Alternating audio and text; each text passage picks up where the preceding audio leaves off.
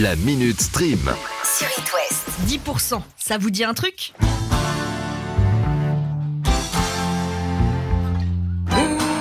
Non, je ne vous parle pas de l'état de votre batterie actuellement, ni de l'état de votre motivation, mais de notre série française. Série française qui avait bien cartonné chez nous, avec, entre autres, Camille Cotin, Laure Calamy, Liliane Rover, et avec des guests de prestige tels que Laura Smet, François Berléand ou encore Jean Dujardin. Le casting est beaucoup trop énorme pour que je cite chaque tête d'affiche, mais côté scénar, c'était l'histoire de l'agence artistique parisienne ASK, qu'on suivait dans différentes situations du quotidien et qui nous montrait en quelque sorte les coulisses du métier d'agent artistique. C'était vraiment très intéressant.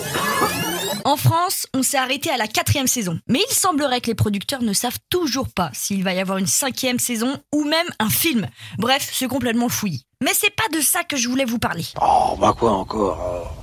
Après les Canadiens, les Turcs et les Indiens, c'est maintenant les Britanniques qui ont décidé d'adapter 10% chez eux. Et c'est à ce moment-là que je devrais plutôt dire 10%, puisque le nom aussi est adapté. C'est plutôt logique. Le casting est aussi beau que chez nous, avec des têtes d'affiche comme Helena Boham Carter, aussi connue sous le nom de Bellatrix Lestrange dans Harry Potter, Phoebe Dynevor de la chronique de Bridgerton, Emma Corrin de la série The Crown, bref que du beau monde que vous pourrez retrouver le 28 avril sur Amazon Prime Video. Et encore, si c'était que les Anglais qui piquaient nos concepts, ça irait.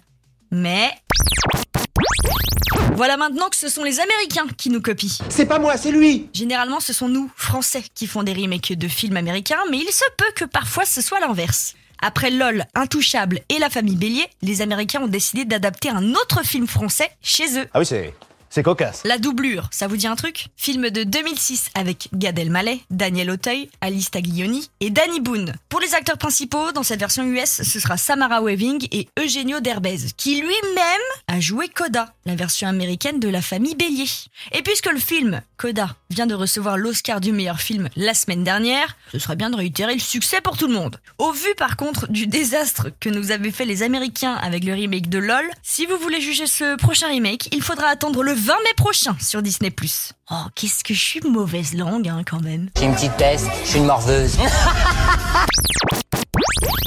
Troisième info du jour et, allez, disons-le, la meilleure info. On va tester un peu vos souvenirs. Est-ce que ça vous parle, ce générique?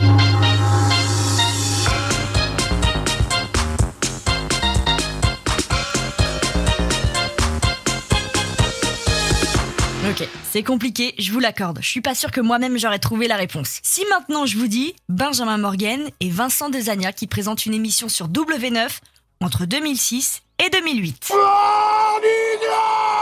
Non plus. Takeshi's Castle, enfin euh, menu W9. C'était une émission qui avait vraiment aucun sens, avec des Japonais qui participaient à une série d'épreuves délirantes, un peu du genre Total Wipeout. Dans les épreuves, il y avait des trucs du genre euh, la sortie d'un labyrinthe, des parcours comme Mario. Le but c'était de ne jamais tomber pour ne pas se faire éliminer et participer à l'épreuve finale, la prise du château Takeshi. Le tout sur des chars en mousse. Bref, ça avait vraiment aucun sens, mais c'était un carton. Enfin, moi, de mes yeux d'enfant de 10 ans à l'époque, ça me faisait mourir de rire. Et si je vous en parle, c'est parce qu'Amazon prévoit un reboot de cette émission pour 2023. Quoi, c'est tout? Oui, c'est tout. Mais ça m'a refait ma journée. Et c'est déjà pas mal. On ne s'arrête pas en si bon chemin du côté des reboots de programmes TV des années 2000. Là, je vais m'adresser à tous ceux qui ont entre 25 et 35 ans, je pense. Vous vous souvenez de la saga Spy Kids? Enfin, je ne sais pas du tout là. C'était l'histoire de deux enfants qui découvrent du jour au lendemain que leurs parents sont des espions internationaux et ils vont devoir reprendre le flambeau le jour où les parents se font enlever pour les sauver des griffes d'un monstre star d'une émission de télé, Fegan Floop. La vache, je comprends pas un mot de ce que vous racontez. Ok, c'est vrai que ça fait vachement brouillon dit comme ça, mais c'était THE saga de film qu'il fallait regarder et on avait tous envie de devenir des agents secrets après ça. Déjà que les Totally Spies avaient bien participé au projet professionnel, là où je veux en venir, c'est que Spy Kids a connu un premier reboot sous forme de série en 2018 grâce à Netflix et connaîtra un nouveau reboot cette année. Bien sûr, comme d'habitude, pas de date de sortie annoncée. Et au niveau du casting, bon, bah, euh, je doute que les enfants seront joués par les mêmes acteurs qu'à l'époque. Parce que 20 ans de plus, ça se lit sur un visage. La Minute Stream.